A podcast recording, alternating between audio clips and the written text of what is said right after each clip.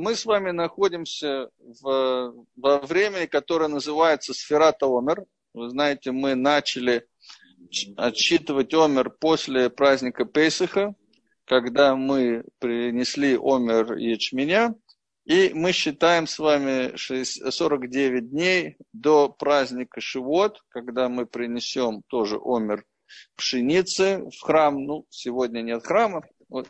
Но вот это время очень на самом деле важное время, вот это 49 ступенек духовного внутреннего роста. И э, Равелья Гланштейн вот в своей книге, которую я очень рекомендую, «Свет в колодце», он приводит мнение Рамбана, Нахманатис. Он говорит, Рамбан пишет странную вещь. Он говорит, что вот эта митцва сферата Омера не ограничена во времени.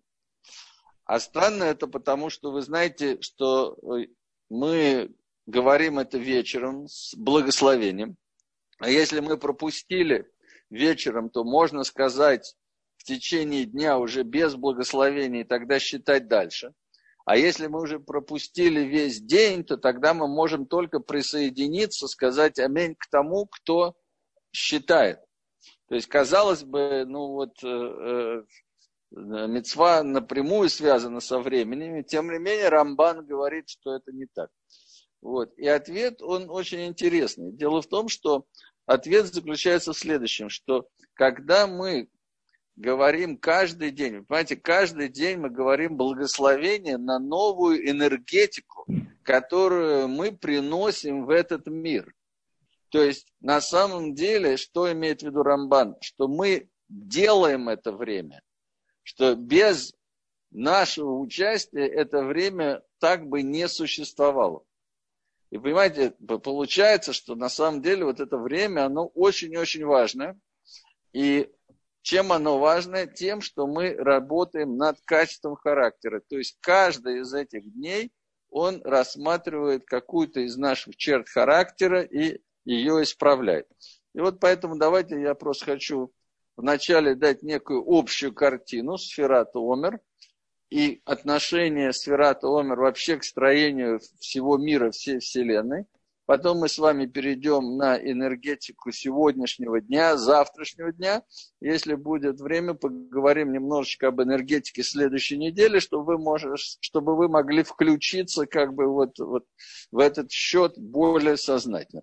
Итак, у нас с вами есть 7 недель и в каждой из этих семи недель, соответственно, 7 дней, поэтому это 49, начинается сферат Омер с Хесада.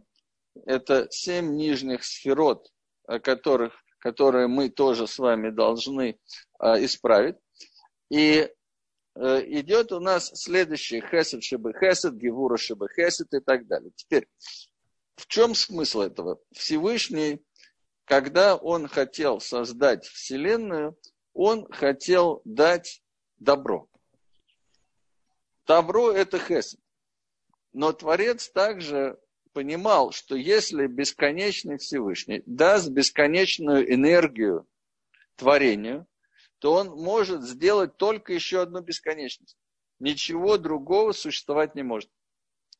И поэтому для того, чтобы Вселенная и мы, вообще все, что существовало, Творец должен был поставить очень много границ. То есть как бы понижающих трансформаторов, которые бы могли взять вот эту вот бесконечную энергию и привести ее до, что называется, карманной батарейки, да, или до существования каждого существа, которое есть во Вселенной.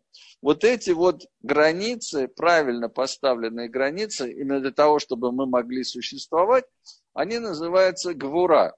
И гвура это на самом деле вот вторая неделя, в которой мы тоже с вами работаем. Теперь, почему творение не остановилось здесь, на гвуре? Потому что если бы оно остановилось здесь, то вся Вселенная была бы расколота на мелкие кусочки и потерялось бы ощущение единства. А это очень важно было для Всевышнего, чтобы единство продолжало иметь место быть. И тогда Творец делает еще одну сферу, которая называется Тиферет. Тиферет совмещает Хесед и Гвуру, но как она совмещает? Дело в том, что есть такое понятие, как голограмма. Вот пластинка, голограмма, вот представьте себе, у вас есть пластинка, и на ней есть изображение. Теперь, если пропустить через эту пластинку свет, то изображение станет трехмерным. И если мы с вами разобьем эту пластинку, представьте себе, вот мы ее разбиваем сколько угодно кусочков, мы пропускаем свет, и к нашему удивлению из каждого кусочка получаем то же самое изображение, которое было на первом куске вот этого материала. То есть фактически что сделал Всевышний? Он сделал так, Вселенную именно таким образом, как голограмму, что из каждого участка Вселенной можно выйти на всю Вселенную. Таким образом, единство, оно имеет место быть. Это вот э, Тиферет называется красота, да, или и, и not или а и правдивость, да, вот два качества, которые есть. Вот. Теперь, почему Вселенная не остановилась здесь? Дело в том, что если бы Вселенная остановилась вот на Тиферете, то совершенно нам было бы безразлично, на что мы смотрим. Мы могли бы с вами посмотреть на кучу мусора и увидеть гармонию всей Вселенной из кучи мусора. Мы могли бы с вами посмотреть на прекрасные цветы, на закат солнца и почувствовать гармонию всего мира через любой компонент Вселенной. Но дело в том, что поскольку Творец хотел, чтобы у каждого из нас была уникальность, а здесь, вы видите, нет уникальности. На самом деле были люди, которые действительно могли сделать то, что я сказал, то есть посмотреть на кучу мусора и на всю Вселенную, вывести из нее всю Вселенную. Вот один из э, них был канадский ученый, который спросил, а почему колония бактерий погибла. Все вроде нормально, колония бактерий погибла, его э, звали Хан Селье.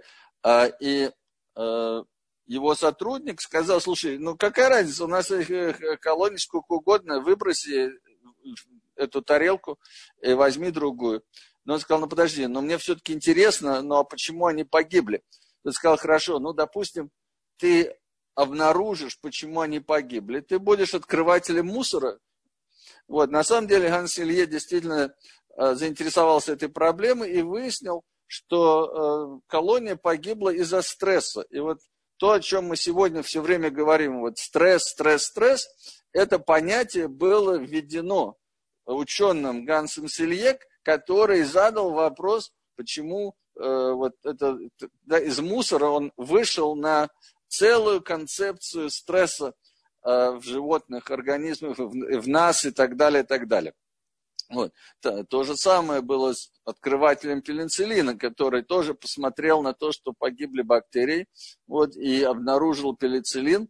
То есть если есть возможность, то можно через что угодно выйти на гармонию, как я уже сказал, всей Вселенной. Но обычно это не так.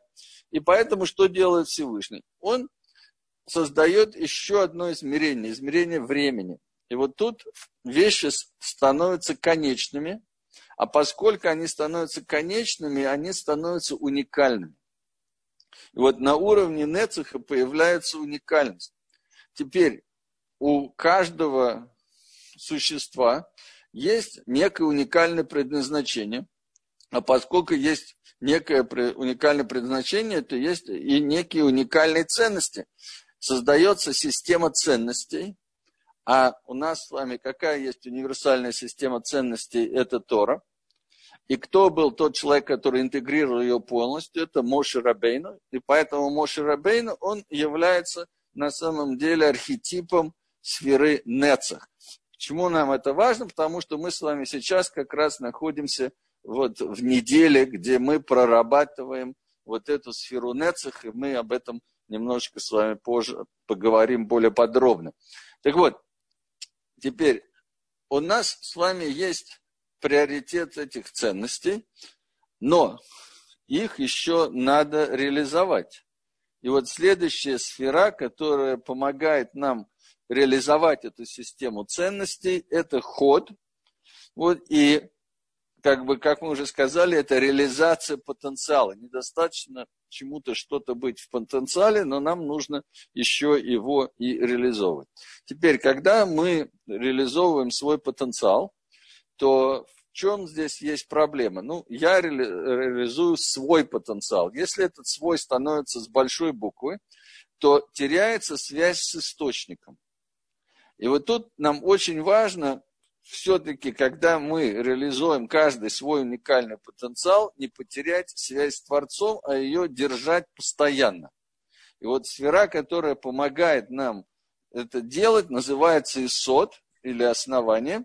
И как раз сегодня у нас с вами Исот Шебенецах, да, то есть мы будем говорить о, о том, как и почему важна связь с первоисточником. Э, и, наконец, последняя сфера, последняя сфера – это Малхут. Малхут – это очень интересная сфера, потому что Малхут – это на самом деле нечто новое, что проявляется в результате взаимодействия. То есть Малхут не имеет как бы ничего своего, но когда у нас есть система, сложная система, которая взаимодействует, появляется новое качество. И вот тут вот мы можем, как пример, ну таких примеров может быть несколько, допустим, э, у нас есть с вами праздник Роша Шана. Мы все знаем праздник, да, Новый год. И сказано, что Всевышний говорит, я хочу, чтобы вы э, поставили меня мелахом, да, то есть царем. Ну и задается, естественно, вопрос, а если мы его не поставим мелахом, так сказать, он не будет царствовать, он не будет э, царем, и ответ какой? Что есть два слова в иврите. Есть слово шалит. Шалит это диктатор. И есть слово мелах. Теперь, когда мы с вами говорим, что мы хотим Малхут, то есть царство Всевышнего, чтобы проявилось в этом мире. Понятно, что мы просим не диктатуру. А что мы просим? Мы просим общество, в котором будет гармония, мы просим общество, в котором будет любовь, в котором будет справедливость. Да? То есть гармоничное общество. И понятно тогда, что если Малхут – это гармония, то Мелах – это тот, кто делает гармонию. И Всевышний нам говорит такую вещь. Понимаешь, говорит, я не могу гармонию кому-нибудь насильно впихивать, поскольку это уже будет не гармонично. И поэтому я могу быть диктатором, но я не хочу быть диктатором. Поэтому если вы разрешите мне дадите мне возможность сделать гармонию в вашем мире, внутреннем мире, в мире вокруг, то я ее с удовольствием сделаю. Но это будет работа вместе. И вдруг мы понимаем, что, видите, Малхут может быть только, если мы работаем вместе с Творцом, и тогда появляется новое качество в результате взаимодействия. Нас, давая возможность Всевышнему это сделать, а его, соответственно, так сказать, это сделать, поскольку мы это даем возможность. И вот каждый раз, когда у нас есть Малхут, допустим, у нас есть два человека, они, они встречаются, вот, и вот, они хотят пожениться. То есть, когда они делают семью, семья это уже новое образование. Не просто два человека, даже которые живут вместе, вот, вот это вот абсолютно новое, это уже и есть это уже есть малхут семьи. И так далее, и так далее. То есть каждый раз, когда появляется что-то совершенно новое в результате взаимодействия, то это, это и есть малхут. Окей. Okay. Значит, сегодня, как мы уже с вами сказали, да, у нас с вами Исот Шебе Малхут, вот наш день сегодня. И нам сказано, что ценности должны быть, вы помните, Нецех – это э, Исот Шебе Нецех. Значит, Нецех а, это система ценностей, и система ценностей должна быть связана с источником.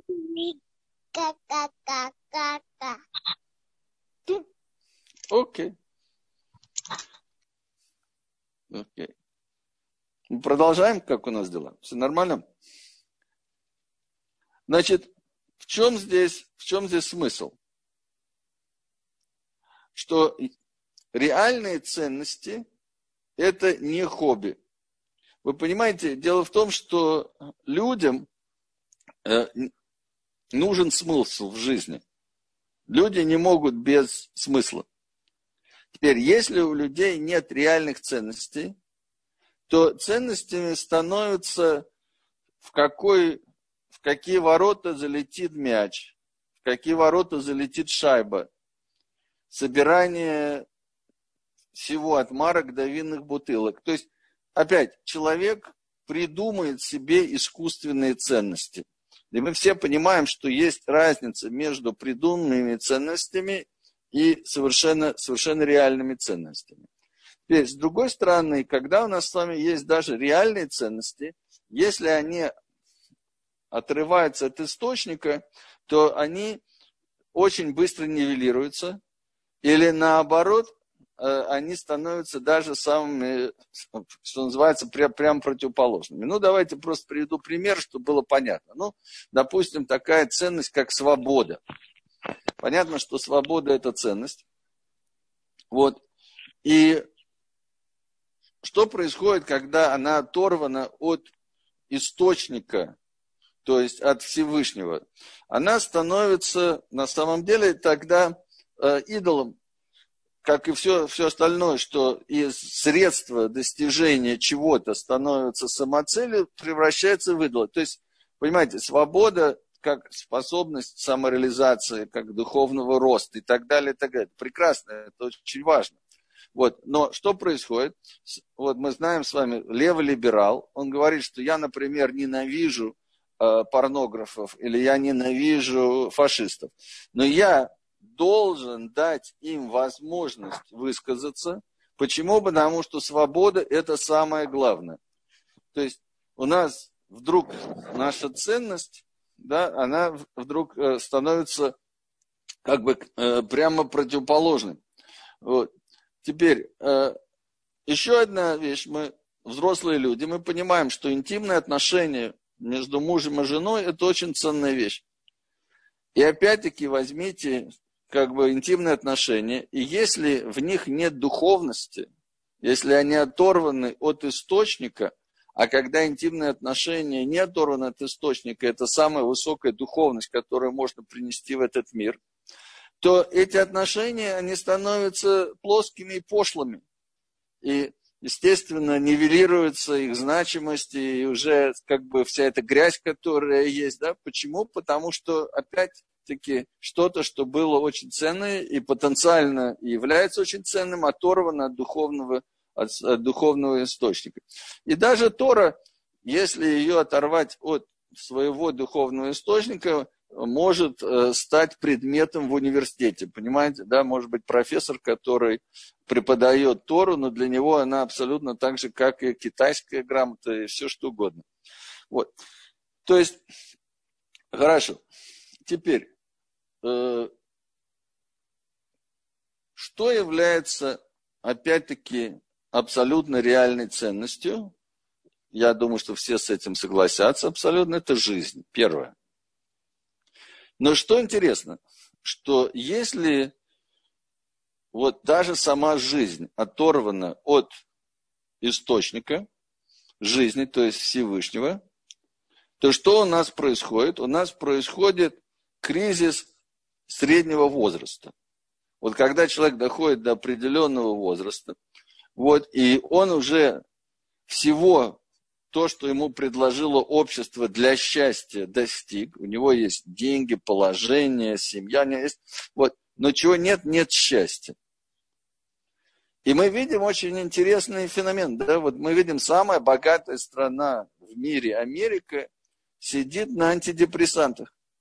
Почему? Потому что даже жизнь перестает быть ценной, и огромное количество людей находится в депрессии, огромное количество людей хотят покончить жизнь самоубийством, то есть жизнь уже не является сама по себе вот такой ценностью. Опять-таки, почему? Потому что она оторвана от источника, и один из таких страхов, которые есть у людей, это как раз именно страх потери смысла.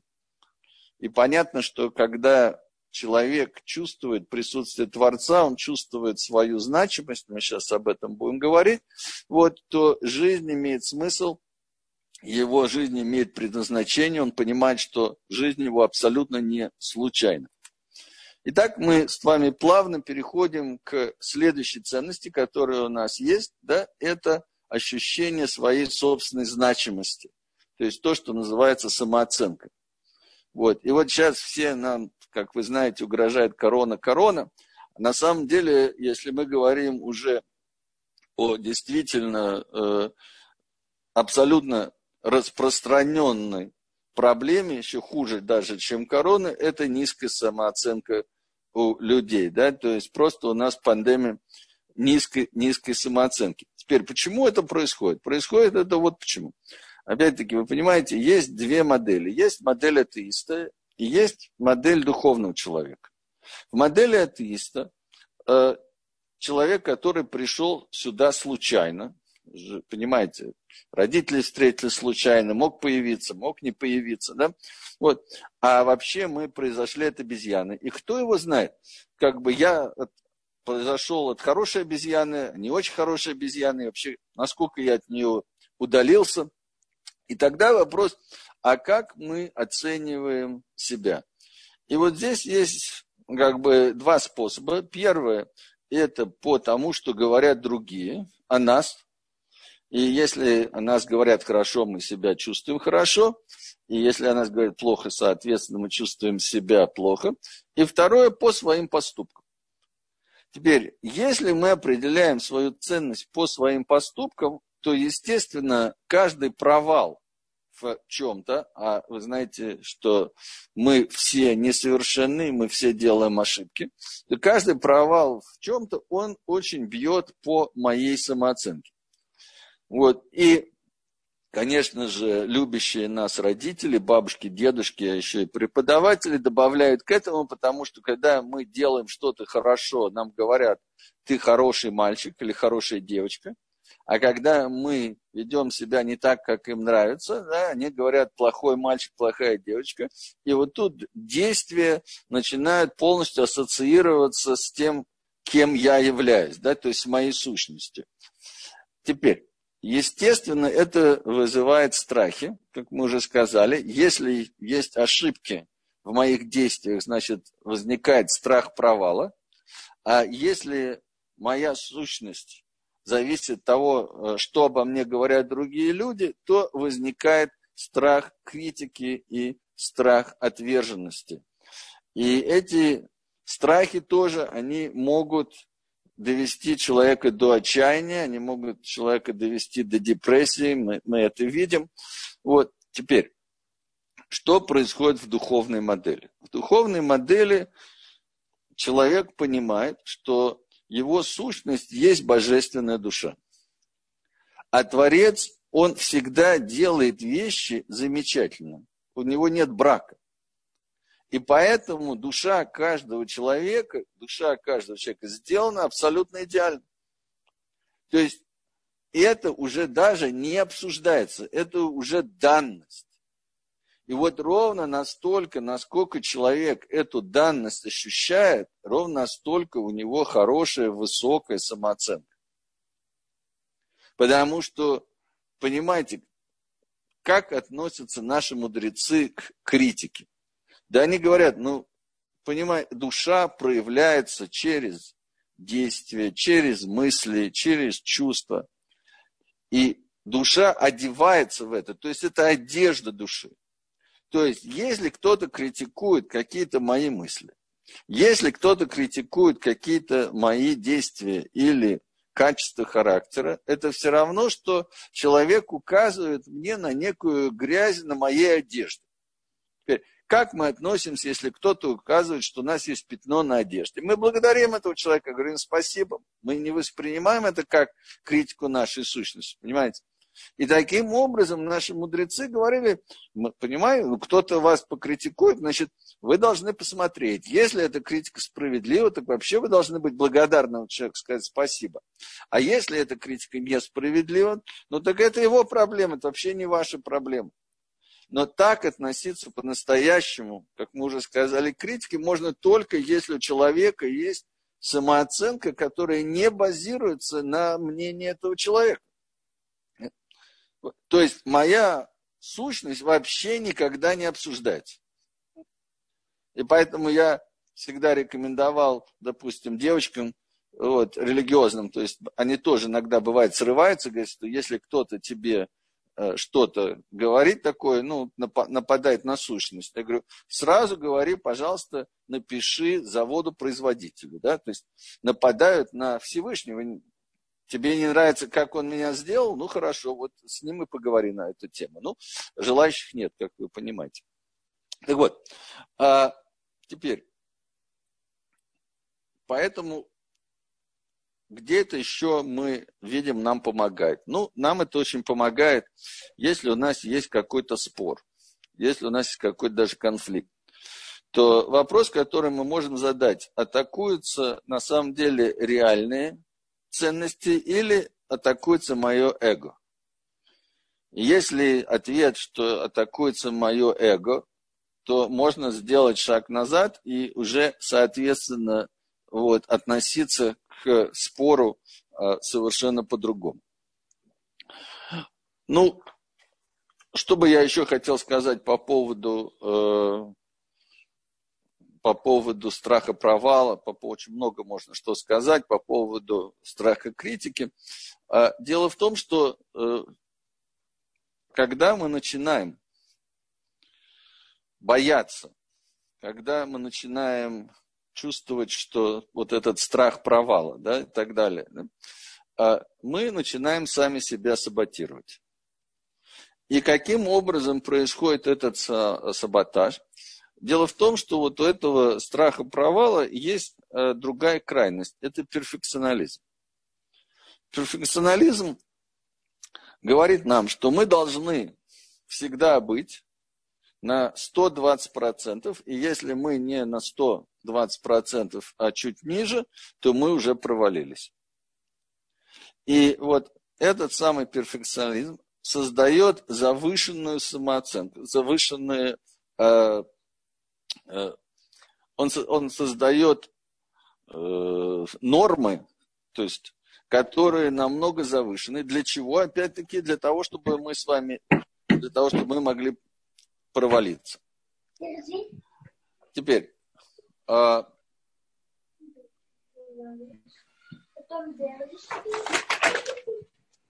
каким образом мы с вами это делаем?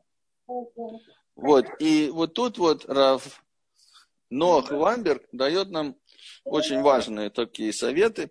Он говорит следующее. Понимаете, мы даем себе кучу всяких обещаний, из которых очень многие мы просто даже не можем выполнить, потому что, как мы сказали, что как бы перфекционизм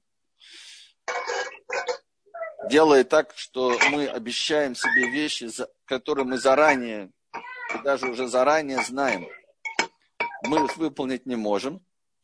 И это очень бьет по нашей самооценке. И вот я просто хочу зачитать, что говорит нам э, э, Э, но Хвамберг, Заль, он говорит следующее. Он говорит, первая ограда, которую он рекомендует поставить, это перестать давать себе обещания. Разве что вы абсолютно уверены, что вы сможете их выполнить.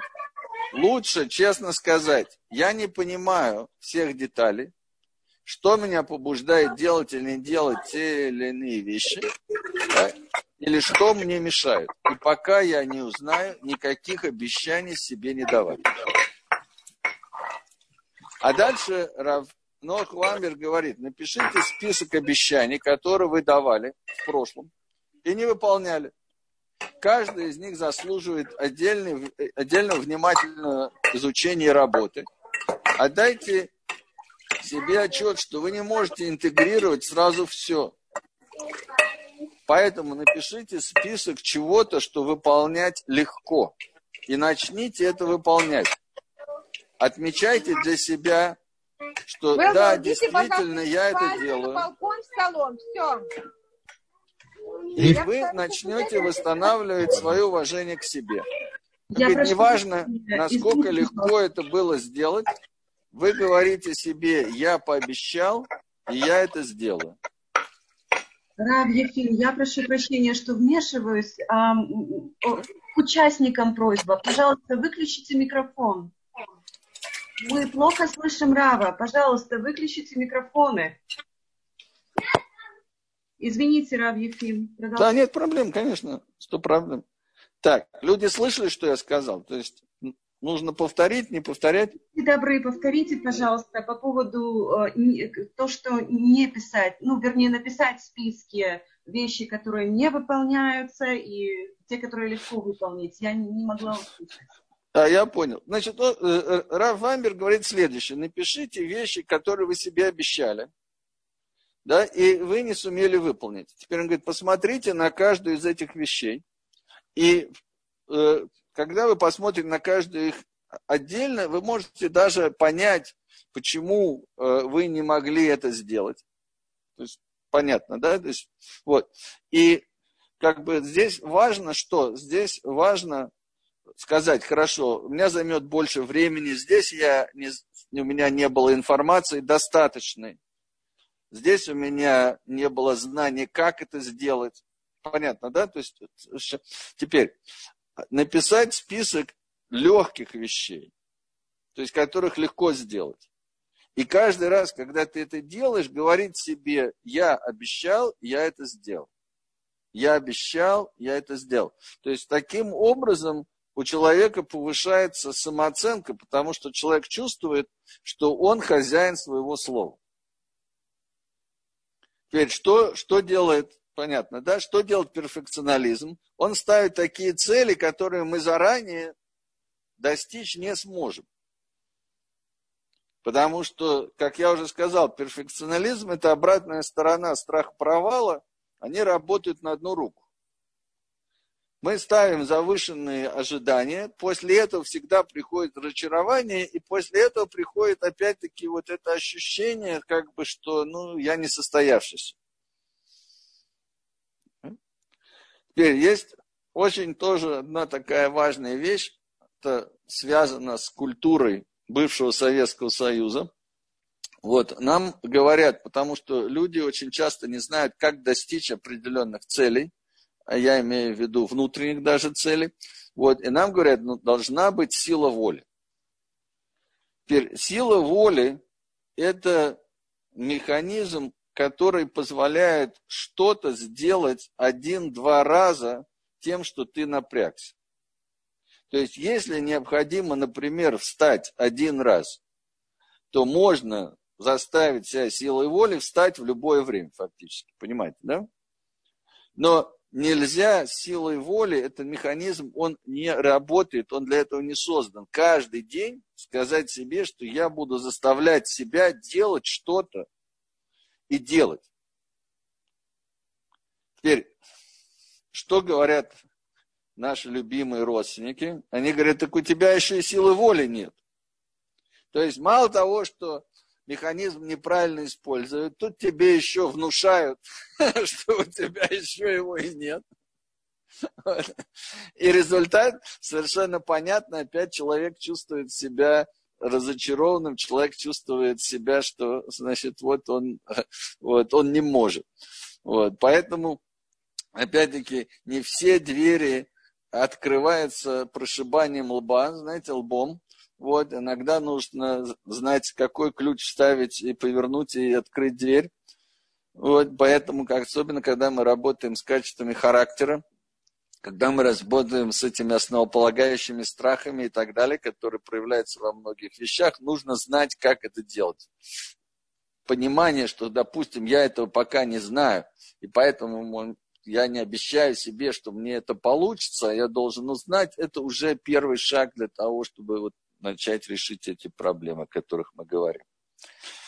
Итак, подытожим то, что я сейчас сказал. Я сказал, смотрите, есть два, две модели мира. Модель мира, в которой человек говорит, с духовной моделью, в которой человек говорит, что у меня есть душа. Душа создана Всевышним. И душа создана Всевышним хорошо. Я пришел в этот мир для того, чтобы чему-то очень важному научиться. Когда мы учимся, мы всегда делаем ошибки.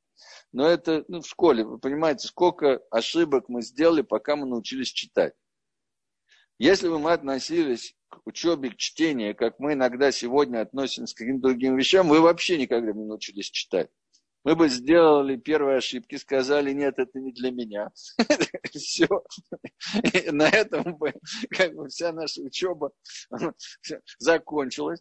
Вот ребенок, слава богу, так сказать, вот он э, сильнее нас, скажем так, в этом, понимает, он понимает, что надо еще, еще раз э, что-то сделать, вот, и что когда преподаватели хорошие, то они никогда не э, скажут ребенку что-то, что ассоциирует его ошибку с его сущностью. То есть, например, сказать ребенку, что он идиот, понимаете, да, это просто идти против Торы и против любого сегодняшнего образования. Все уже сегодня даже учителя понимают, да, вот. А когда я учился, то это было слово очень в обиходе учителей. Вот, когда ты делал ошибки, например, как пример. Вот. Окей, значит, э, и атеистическая модель мира, которая сама, как я уже сказал, вызывает эти страхи, потому что человек не уверен, так сказать, и тогда человек свою э, сущность ассоциирует либо с действиями, поступками, или он ассоциирует с, со своими, э, с тем, что ему говорят другие. Тогда это вызывает, как мы уже сказали, э, страх критики, страх отверженности. Окей. Okay. Еще один страх, который тоже э, такой очень важный, э, основополагающий страх, это страх потери контроля. И вот тут вот как бы мы все, в общем, хотим контролировать э, нашу жизнь до какой-то степени. Есть люди, которые хотят вообще контролировать все. И, естественно, когда это не удается, то мы испытываем, испытываем страх. Вы знаете, э, Рав Ноах Вайнберг давал нам очень интересное задание. Он говорил такую вещь. Он говорит, понимаете, вот э, вы не можете сами даже поднять руку и почесать свой нос. Ну вот давайте, говорит, пожалуйста, вот если вы считаете, что вы это можете сделать, расскажите, как вы это делаете. Вот у вас появилось желание. Как это желание транслируется головном мозге в механизм действий? Как он запускает мышцы? Как он расслабляет одни мышцы, но в то же самое время сокращает другие мышцы? То есть э, понимаете, даже если человек знает всю эту очень сложную биохимию, он все равно не знает, как этим управлять. Теперь, что фактически нам говорит Равами? Вы понимаете, самые даже простые действия да, вы делаете вместе со Всевышним. То есть все равно, вот вы хотите, у вас есть желание, а управляет все равно он. Вы думаете, что вы это делаете. У вас появилась какая-то мысль, откуда она пришла. А как вы это сделали? Вот.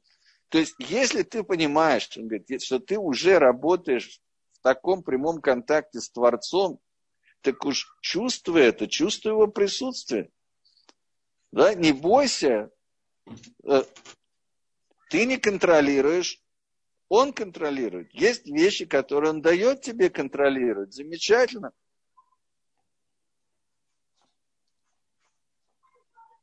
Но это очень важно, человеку задать себе вопрос, да, то есть это вещь, которую реально я могу контролировать, это вещь, которую Всевышний будет и должен контролировать, или это вещь, которая зависит от другого человека, то есть другой человек контролирует.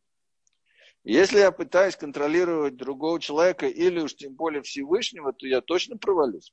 Понимаешь, уже. Поэтому тут как бы... И тогда человек отпускает вот это вот нездоровое, нездоровый страх потери контроля, да, и начинает контролировать только вещи с Творцом вместе. И на самом деле, ведь мы же пришли сюда именно для этого. Творец говорит, давай, мы будем партнеры, ты, я, мы будем творить миры. И тогда человек начинает быть намного более продуктивным, начинает быть намного продуктивным в своей работе профессиональной, он начинает быть намного более продуктивным в своей работе Э, как отец, как муж и так далее, и так далее, да, потому что, опять-таки, задать вопрос своему партнеру Всевышнему сказать, э, Всевышний, а как мне поступать в этой ситуации? Да, давай я расслаблюсь, и ты помоги мне правильно сделать. Да? Это очень важно в данном случае. Еще один страх, который у нас есть, это страх одиночества. Мы сейчас говорим об основ... таких основополагающих страхах. Вот. А страх одиночества приходит тоже в детстве. Он приходит, когда мы понимаем, что, что нас не понимают, нас не слышат очень часто. Вот. И, или даже когда нас понимают и слышат, есть вещи, которые только мы можем, э, только мы можем принять решение. То есть тебя могут выслушать, тебе могут сказать, да, я тебя понимаю, но ты должен принять решение. В самых важных вопросах опять мы как бы остаемся одни. Вот здесь появляется вот этот страх одиночества. А в модели, в которой есть Творец, понятно, что мы никогда не одни. То есть мы совершенно никогда не одни. И то, что мы даже одни, это не значит, что мы должны испытывать одиночество. Потому что иногда мы можем испытывать одиночество среди людей, а иногда мы можем быть совершенно одни и абсолютно его не испытывать. То есть э, одиночество – это чувство. И это чувство, вот этот страх, как я уже сказал, да, его можно убрать. Лично я с ним тоже с этим работал, поскольку у меня там было много переездов, эмиграции и прочее, прочее. Вот. И очень успешно. То есть, когда человек действительно чувствует Творца, он действительно чувствует связь с Творцом, а через это и связь со всем миром, вы помните, Тиферет дает нам такую возможность, да, то есть ты, э, ты можешь реально ощущать вот, вот эту связь, и ты понимаешь, что никогда не одинок.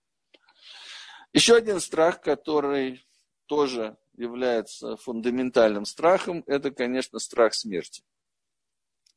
Ну, у страха смерти в модели атеизма как бы вообще нет никакого никакой возможности его, скажем так сказать, избежать, поскольку мы понимаем, что мы все умрем раньше или позже. Вот, мы можем научиться его, э, о нем не думать, скажем так, или его не ощущать. Но подспудно он э, сидит, и когда человек сталкивается с, со смертью, это может быть смерть близкого, это может быть смертельная болезнь, еще что-то. Он очень-очень даже как проявляется. Теперь э, в модели, в которой есть Всевышний, опять-таки, э, нет смерти, как ее понимает атеизм, потому что наша душа вечна, и человек, уходя из этого мира, уходит в другое, в другое измерение, он уходит в другой мир – Теперь, э, поскольку я работаю с техниками регрессии, то есть я очень часто делаю регрессии в прошлой жизни людям, то это абсолютная реальность. То есть я это вижу очень часто, и люди это видят, и люди это ощущают. И что интересно, что э, многие вещи, которые люди не могли понять, а почему это происходит в моей жизни – сегодня, когда они узнают о том, что было в прошлых жизнях, то это все становится цепью, звеном одной цепи, скажем так, да? Вот. А когда люди проходят реально через свою смерть несколько раз в прошлых воплощениях, то они теряют страх смерти, потому что это уже становится не теорией, а это становится э, э, некой практикой. То есть они это ощущают реально как душа выходит из тела, и что душа продолжает существовать, они могут увидеть свое тело, лежащее уже без дыхания. И вот это вот именно ощущение проживания, скажем так, да, вот этих моментов, оно убирает страх смерти, как мы понимаем. Дает также чувство ответственности, потому что ты же понимаешь, что все, что ты делаешь, все абсолютно записано в душе. Вот, и поэтому как бы вот все эти вещи, что я сделаю, никто не узнает, понимаешь, вот, тебе все, все покажет, причем все в тебе и записано, что называется, да, вот. поэтому все не работает. Вот, есть еще страх, который тоже, это страх страданий. И тут опять вопрос можно задать, но ведь, смотрите, э, соблюдающие люди, верующие люди, они тоже не любят страдания, это понятно, да, то есть, э, вот. Но тут есть э, один маленький момент, опять-таки, это очень важно, и я это вижу в своей практике много раз. Страдания имеют смысл или они бессмысленны? И если человек считает, что страдания бессмысленны, то ему намного тру, хуже, труднее их пережить.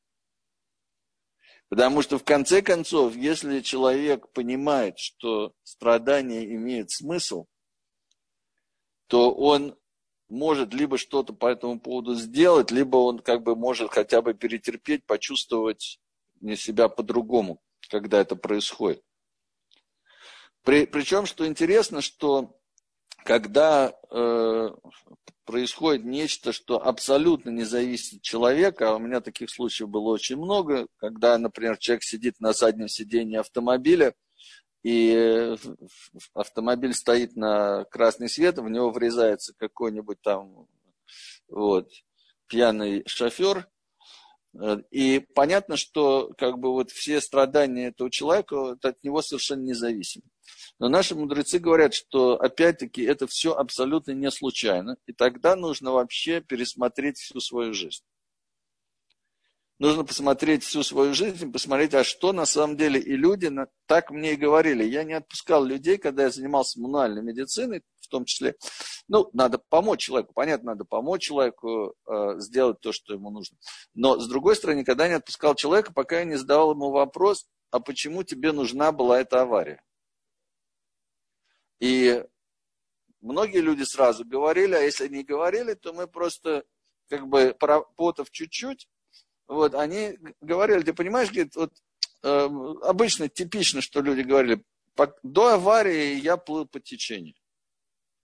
Я просто плыл по течению. Все кончали школу, я кончал школу. Все шли в университет, я шел в университет там учиться. Э, все шли на вечеринку, я шел на вечеринку. Ну, и вдруг, бац, и я оказываюсь на больничной койке.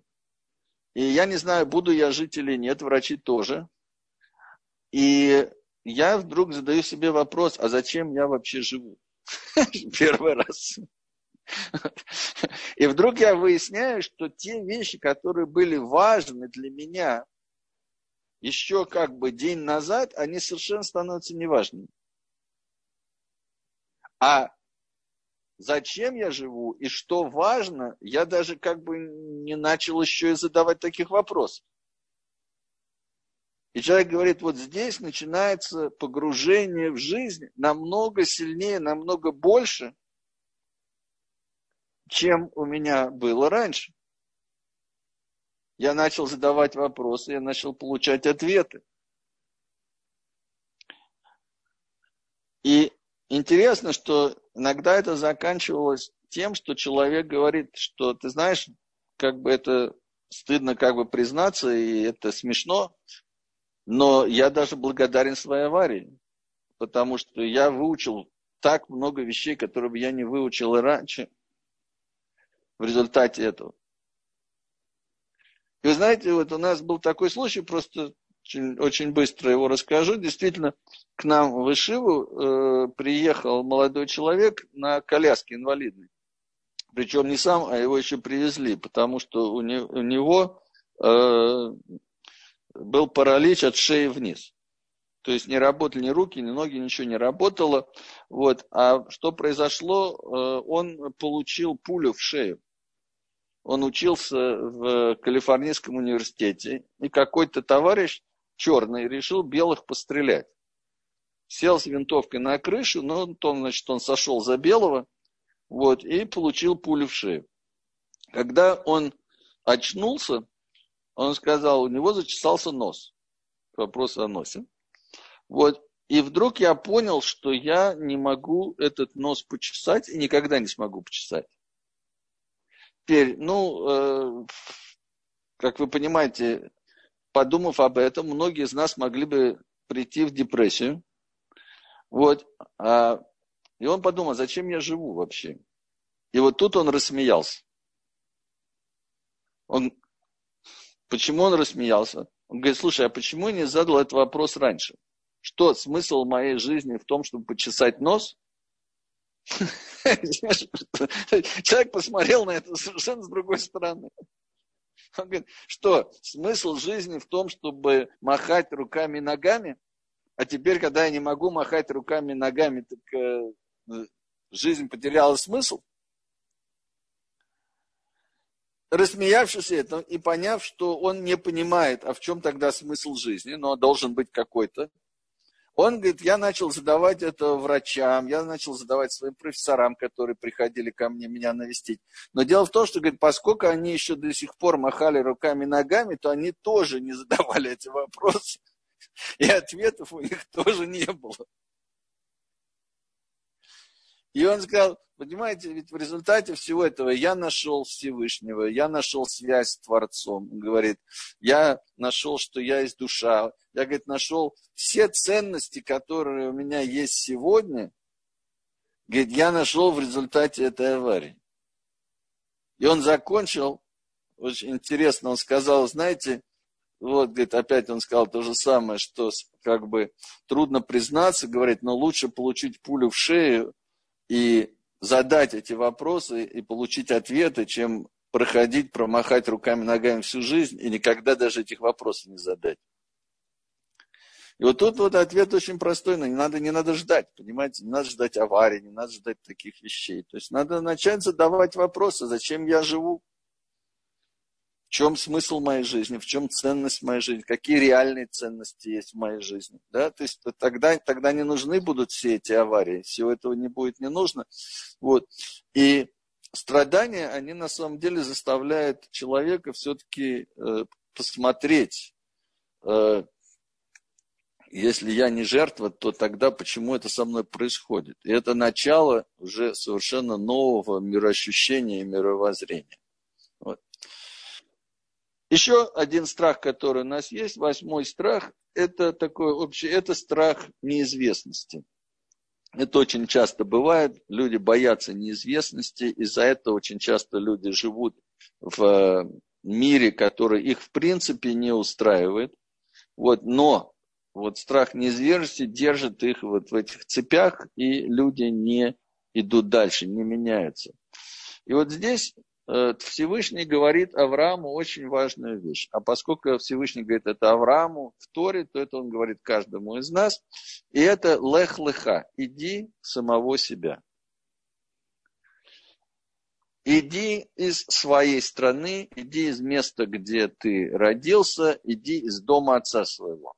И вот тут мудрецы указывают, что порядок неправильный. Почему? Потому что если человек уже ушел из своей страны, то понятно, что он уйдет из дома своего отца. То есть порядок какой должен был быть, по идее, да, что уйди из дома своего отца, уйди из своего города уйди из своей страны. А тут он обратный. Вначале уйди из своей страны, потом из места, где ты родился, и потом из дома отца своего. И говорят, куда? В этой фразе нет, не сказано куда сказано, в землю, которую я тебе укажу. И вот что нам говорят мудрецы. Они говорят, понимаете, что здесь речь идет о духовных странствиях, не о физических. И когда речь идет о духовных странствиях, то порядок, он действительно правильный. Почему? Потому что в первую очередь, что говорит Всевышний? Иди в себя и оставь да, все неправильное, что было в твоем обществе, в твоей стране. Вот мы уехали из Советского Союза, многие просто из-за того, что они уехали из Советского Союза, они увидели другую реальность, другую действительность, уже что-то меняется. Да? То, есть, вот. То есть оставь неправильное влияние своей страны. Второе. Оставь неправильное влияние того круга, в котором ты вырос. Это уже сложнее. И, наконец, третье. Оставь неправильное влияние своей семьи, дома, в котором ты вырос. И куда ты идешь, Всевышний говорит, а вот это я тебе сказать не могу сейчас. Почему? Потому что наша жизнь в основном это некий новый опыт, который мы должны приобрести. Жизнь это не теория, которую можно рассказать. Это опыт. Что такое быть мужем или женой, что такое быть отцом или матерью, да? что такое э, быть неким специалистом. Неважно, в духовности то же самое. Всевышний говорит, понимаешь, говорит, я не могу тебе рассказать, куда ты придешь, потому что тебе нужно сделать много шагов для того, чтобы достичь, куда ты придешь. Но иди со мной, и я тебе покажу каждый следующий шаг. И это то, что говорит нам Всевышний. Не бойся неизвестности. Спроси меня, какой следующий шаг мне нужно сделать да, в своем становлении? Какой следующий шаг мне нужно сделать том, чтобы научить, э, улучшить отношения? Какой следующий шаг мне нужно сделать, чтобы стать лучше здесь? И я тебе этот следующий шаг обязательно покажу. Иди со мной. И это на самом деле антидот против страха неизвестности, потому что тогда неизвестность становится интересной как говорили в России, да, неизвестность – это мать возможностей. То есть ты понимаешь, что есть Всевышний, и что он тебя ведет, и что ты с ним идешь. И каждый раз, когда ты повернешь за угол, ты увидишь новую картину. Тогда тебе станет понятно, а что дальше. И мы видим очень интересную вещь. Вы видите, мы видим, что вот эти восемь фундаментальных страхов, они могут либо сделать жизнь человека гармоничный, и человек может развиваться. Либо буквально каждый из этих страхов, если они обостряются, то они могут загнать человека в гроб. То есть э, чувство низкого собственного достоинства, это может привести к депрессии. Как, вы понимаете, да? Любой из этих страхов, он может быть здоров, так сказать, да, что сделать с человеком. Вот. И вот тут есть интересная вещь, просто как бы, понимаете, все ученые, биологи, я говорю сейчас не только о религиозных и нерелигиозных, они говорят следующее, что приспособление организма идет всегда к среде обитания. И они так всегда и рассматривают, что если у птицы есть какой-то клюв странной формы, значит, надо найти, как она питается, как она гнездится, почему он такой формы и так далее. Ну и так совсем абсолютно. То есть все, что есть, приспособлено к среде обитания. Теперь все ученые нам также скажут, что центральная нервная система человека – это самая высшая точка эволюции. И мы с вами видим, что центральная нервная система человека прекрасно начинает работать, когда мы со Всевышним, и начинает давать вот эти все сбои, когда мы не с ним. И мы задаем, так какая же среда обитания на самом деле человека? То есть, если мы внимательно посмотрим, то мы начинаем понимать, что это не случайно. Мы не созданы для того, чтобы быть не в связи с Творцом. Мы созданы для того, чтобы быть партнерами с Творцом, для того, чтобы иметь взаимоотношения, именно взаимность с Творцом. И вот как раз Исот, как мы уже сказали, да, вот эта сфера, это как раз сфера сегодняшнего дня, то, о чем мы с вами говорим. На сфера следующего дня Малхут, то есть это интеграция ценностей. Интеграция ценностей означает, что надо не только их изучать, но ими надо жить. И вот ровно настолько, насколько мы живем этим, да, то есть, вот, понимаете, ведь когда мы начинаем, есть жизнь и есть Тора. Но когда мы интегрируем, мы понимаем, что Тора и есть жизнь. Можно сколько угодно читать, изучать что-то о шаббате, но если человек не живет шаббатом, я имею в виду не действительно живет шаббатом, как нужно жить шаббатом, а это постепенно приходит, то он не понимает, что такое шаббат. Потому что, как мы сказали, да, главное в нашей жизни это опыт, который мы с вами получаем. И так как я уже обещал, я просто очень быстро пройдусь по следующей неделе, чтобы люди просто поняли, как работает эта система. Да? Итак, после того, как закончится вот наша неделя э, Нецика, начинается неделя ход. Ход, как мы сказали, это реализа- реализация своего потенциала. Итак, первое, что у нас будет, это Хесед Шибыход. Вот. Хесед Шибыход говорит нам, что надо реализовывать потенциал любви и добра. То есть понимаете, а что у нас есть противоположное? У нас есть книга рекордов Геннеса. И эта книга, например, есть чемпион мира по плевкам в длину.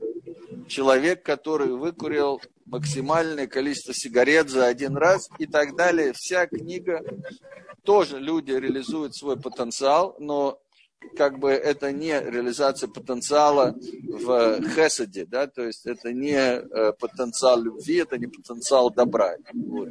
Ну и, конечно, мы понимаем, что нам говорит Тора. С другой стороны, следующий день это будет Гвураш и Баход, и здесь очень интересная вещь, что в реализации потенциала, помните, Гвура ставит рамки, границы. И Гураша Бехот говорит, что в, когда мы реализуем свой потенциал, нет объективных стандартов. Почему? Потому что, ну, например, человек хотел сказать что-то грубое и сдержался. Ничего не произошло. Никто не знает цену, что ему пришлось, как он себя сдерживал. Всевышний знает. И это может быть на самом деле огромная реализация его потенциала. Об этом никто не знает, никто не видит. Мы с вами аплодируем человеку, например, который чемпион мира по бегу. Первое, что необходимо сделать, и это, во-первых, почувствовать присутствие Творца, почувствовать его любовь и почувствовать, что ты идеальная, совершенно замечательная душа. Вот просто, вот, говорит, вот просто это почувствовать. И тогда ты говоришь такую вещь, поскольку я хороший человек, то одно из качеств хорошего человека – это смотреть на свои слабости или недостатки. И тогда ты начинаешь вот этот хэшбона нефиш, но ты его начинаешь уже изначально с того, что я хороший человек, и я смотрю на это, поскольку я хороший человек. Понимаете, да? Это очень важно. И тогда, и тогда вот эта связь с Творцом, вот это вот понимание да, того, что ты... Мы сейчас не говорим обо мне как о сущности. Вообще не говорим. Мне надо посмотреть, на, я сделал какую-то ошибку, хорошо, давай посмотрим, почему я сделал, давай ее исправим. Никакое отношение к моей сущности это не имеет. И это как раз то, что убивает Яцару, то есть потому что что хочет Яцара? Она хочет, чтобы мы доказали. Теперь, когда мы что-то доказываем, это значит, что мы не уверены. А она и живет на этой неуверенности. И поэтому она говорит, доказывай, доказывай. Что ты, ты мне никогда ничего не докажешь, потому что тем, что ты доказываешь, ты сам меня подпитываешь. единственный способ выиграть с яйцарой – это с ней не играть. Потому что иначе она всегда выиграет, она всегда найдет что-то, что, окей, вот это у тебя получилось, ну, может, случайно, не случайно, но зато, но зато вот это, понимаешь, да, то есть опять. И вот тут очень важно перестать доказывать. Окей. Большое Есть спасибо, постараюсь. Да. Есть еще вопросы? Как да. А, а, извините, пожалуйста, я, я не говорю хорошо по-русски, но хочу задать вам а, один вопрос. А, а, если у нас страх, что в прошлой жизни мы совершили что-то неправильное, что-то нередное, как это избежать, как это у человека, если страх, что-то он сделал, что-то неправильно, и сейчас надо от, отплатиться за это, надо заплатить за это, что-то он сделал. Смотрите, дело в том, что опять-таки, э, что любит делать яйцара, она любит напускать туман. То есть вопрос, то, что мы сделали неправильно, чему-то научились, оно очень хорошо, сильно проявляется у нас в этой жизни тоже. То есть мы должны задать тогда вопрос, как бы, где это проявляется и как это проявляется в моей жизни.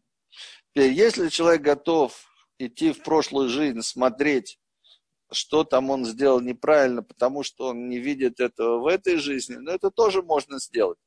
Но, в принципе, Творец строит эту жизнь таким образом, что все наши силы, все наши слабости, они проявятся в этой жизни. Поэтому этого не надо бояться, я еще раз говорю, да, то есть нужно просто идти вместе со Всевышним, и он покажет каждый следующий шаг в нашем развитии. А если ты страдаешь, если ты чувствуешь какой-то страх, что-то ты, если ты страдаешь от этого, что э, может быть ты не веришь достаточно, э, сколько нужно, я не знаю, может быть надо усилить веру свою. Ну, безусловно, сто процентов разобраться с этим страхом, от чего ты страдаешь, то есть конкретно. Угу. Окей, спасибо. Да, пожалуйста. Okay. Можно еще вопрос? Можно еще вопрос, вопрос да, пожалуйста? Да, да. А, а, вот э, вы упомянули о регрессиях. Да. А у меня возник такой вопрос. А, а, вот мы рождаемся на эту землю, и на этой земле рождаемся, мы не знаем нашего прошлого. А, является ли это нарушением воли э, Божией, как бы воли Бога, воли Всевышнего, э, проникать вот в тайну вот, э, вот прошлой, прошлых наших э, жизней. Э, ведь мы рождаемся на этой земле, мы ничего не знаем, и, по всей видимости, ну, в этом, как бы сказать, вы знаете, дело в том, что я, я, все понял, я, я, я все понял. Спасибо за вопрос, его многие задают. Вот, конечно же, нет. Ну, во-первых, если бы Творец не хотел, чтобы мы чего-то знали, вообще бы не узнали. Это же, вы понимаете, да, это раз. Теперь, а, мы рождаемся, и до какого-то момента да, нам действительно это знать не нужно. После какого-то момента эти знания могут быть очень важными. Вот, и Творец нам открывает эти знания. Теперь Творец говорит, я от вас ничего не хочу скрывать. Вы хотите понять себя, вы хотите понять, для чего вы здесь, пожалуйста, сколько угодно. Вы понимаете, ведь также можно говорить совершенно обо всем остальном. До какого-то до какого-то времени э, у нас э, не было знания об анестезии. Вот. И действительно, в начале, в конце 19 века, когда появилась анестезия, Амери... Э, английская ассоциация медиков спорила, имеем ли мы право лишать человека боли, которую Бог ему дал. Ну, как бы, понимаете, да? Вот. У нас не было знаний до какого-то момента о микробах и вирусах. Сегодня современная тема. То есть у нас э, много и в, у человечества, и у людей а, появляется новая информация, которой у нас раньше не было. Мы можем задать те же самые вопросы. Естественно, когда мы их задаем, мы говорим, что Всевышний открывает нам и это тоже. Вот, поэтому и наши мудрецы об этом знали, и они говорили людям о их прошлых жизнях, тогда это было проще, человек просто приходил к человеку на очень высоком уровне, тот мог на него посмотреть и сказать, ты знаешь, вот у тебя в прошлой жизни была вот такая проблема, и поэтому у тебя сейчас вот это, и делать тебе надо это, это, это. Теперь сегодня э, таких людей очень-очень мало, так сказать, и я бы не доверял людям, которые бы мне говорили, как бы, да, вот такие вещи. Вот. Но мы, у нас есть методика, когда мы можем Э, действовать память самого человека. Если человек не готов об этом узнать, то никогда туда не вернется. Если он готов и Всевышний ему это открывает, то он возвращается, он понимает и он вылечивается. Дело в том, что ведь когда человек, например, да, понимает причину, если там причина чего-то, и, то он вылечивается действительно от заболевания, а это не симптоматическое лечение. То есть вопрос, знаете, у человека, например, болит голова, он идет к врачу, врач дает таблетки. Таблетки не отвечают на причину головной боли, да, так сказать, они убирают симптом. Вот, и задается вопрос, имеет ли право врач делать это. И ответ имеет. Если не может найти и помочь ему по-настоящему, то хотя бы то так. Но если может найти и помочь по-настоящему, так естественно, что это большая мецва помочь по-настоящему. Да? То есть найти причину, убрать ее. Угу. Понятно, да? Понятно. Спасибо, да, понятно. Пожалуйста, Спасибо пожалуйста. Да, да. Хорошо. Спасибо так. большое. Спасибо огромное. Ладно, все, всем, всем привет, до свидания. Спасибо. Спасибо, очень интересная лекция Спасибо. была. Спасибо, очень-очень. Да. Спасибо огромнейшее вам. Всего хорошего. Окей, До свидания. всего доброго. Спасибо большое. Всего хорошего, счастливо, Да. удачи во всем. Спасибо. А скажите, как можно запись будет получить? А Где это можно уже не ко мне. посмотреть? Анечка нам Это- скажет. Это, это А еще? Вот. Но, кстати, Я я вот всем хочу сказать, я, э, у меня же есть страничка в Фейсбуке, и я каждый день э, туда ставлю э, вот как раз на сферот вот этого дня. То есть каждый день я говорю о том, что что вот в данном, в этот день, э, над чем нужно работать. Если люди хотят, они, вы можете присоединиться э, на Фейсбуке, меня найти и читать спокойно каждый день. Да. Спасибо.